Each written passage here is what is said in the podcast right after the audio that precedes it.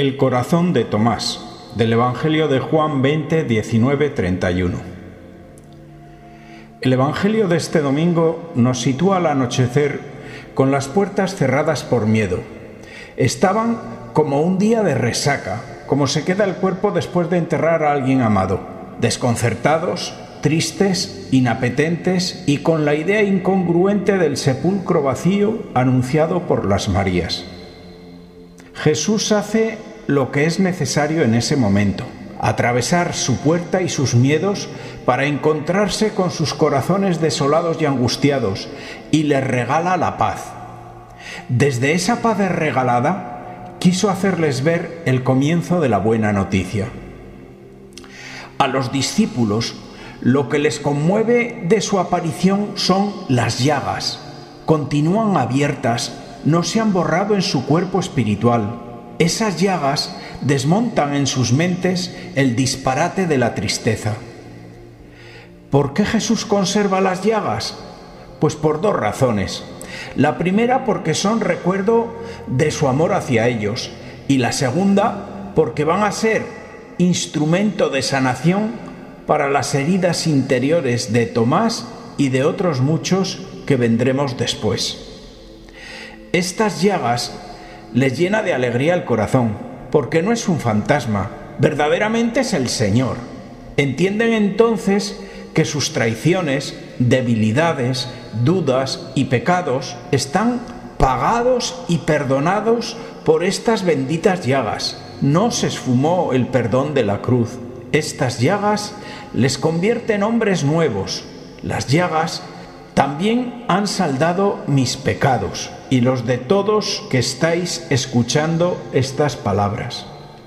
Hay una incompatibilidad entre el pecado y el espíritu. Si recibes el soplo del espíritu, ya no estás a gusto conviviendo con el pecado. Si lo que alimenta tu vida es el ego, el resquemor y las cosas de la carne, te resultará demasiado incómodo todo lo que venga de Dios. Todos los presentes miraron atónitos cómo este Jesús llagado soplaba sobre ellos para que recibiesen el Espíritu Santo. Lo mismo que un soplo divino hizo del barro un hombre carnal, del mismo modo, de este soplo de Cristo resucitado, estos hombres carnales van a convertirse en hombres del Espíritu, en la Iglesia de Jesús, para una función nueva, dar valiente testimonio entre las naciones, siendo administradores del perdón, pero siempre con esa tensión que hay entre espíritu y carne. El perdón nos renueva, trae la sanación para mirar adelante.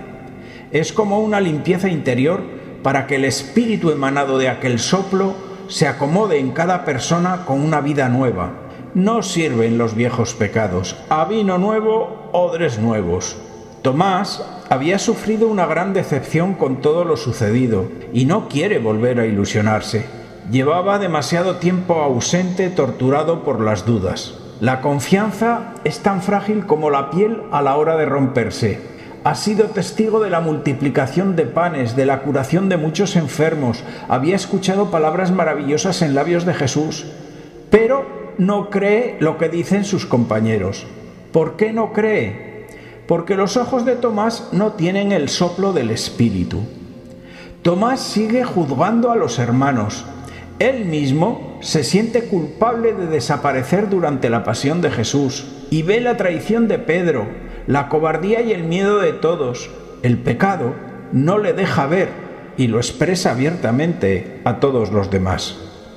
No es que necesite entender con la razón, para nada. Tomás es un hombre de corazón, de vísceras. Quiere sentir en su corazón el amor de Jesús. Quiere sentir su perdón. Quiere descargarse de su culpabilidad.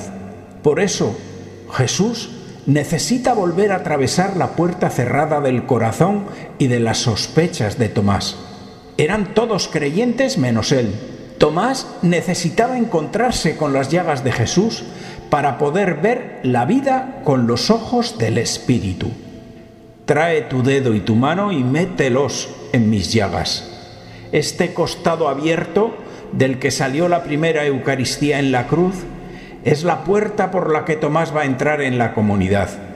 Cuando las heridas invisibles de su incredulidad entran en contacto con las heridas visibles de Jesús, se sanan. Se pone de rodillas con humildad, es un hombre nuevo, con palabras nuevas, y qué bellas palabras. Señor mío y Dios mío. ¿Quién le pudo dar a Tomás esta respuesta?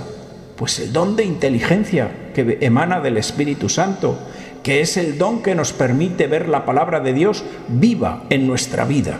Aquí, Tomás ya ha expulsado de su corazón todo ídolo viejo, todo rencor, todo juicio contra los demás. Su corazón está completamente vacío para que entre Jesús y tome posesión para siempre de su vida y de su ser. Lamentablemente, este soplo no lo tiene el mundo de hoy, porque el mundo que nos traen las ideologías populistas hace precisamente lo contrario. No sopla, sino que aspira y absorbe la espiritualidad buena y seca el corazón del hombre. ¿Que cómo hace esto? Con un sistema social y una cultura atea que pretende impedir que las nuevas generaciones conozcan a Jesucristo. Y a los pocos que tienen curiosidad por acercarse a la fe, tratará de confundirlos, frivolizando a la Iglesia y alimentando la incredulidad de los jóvenes con el manejo de la educación y de los medios de comunicación. Pero yo confío en la brisa suave del Espíritu Santo, que la veo evocada en el capítulo 37 del profeta Ezequiel, con los huesos secos, una de las lecturas que iluminaron la noche pascual.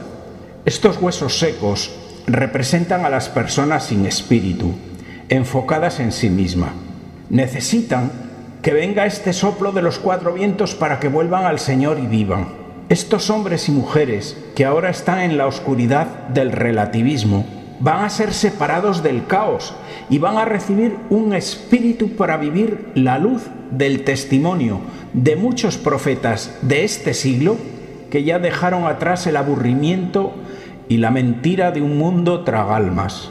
Bienaventurados los que crean sin haber visto. No hace falta ver para creer. No hace falta entender para creer. No hace falta sentir para creer. No hace falta esforzarse para creer. Simplemente es abrir los oídos y escuchar la verdad y sentir un soplo que viene del cielo.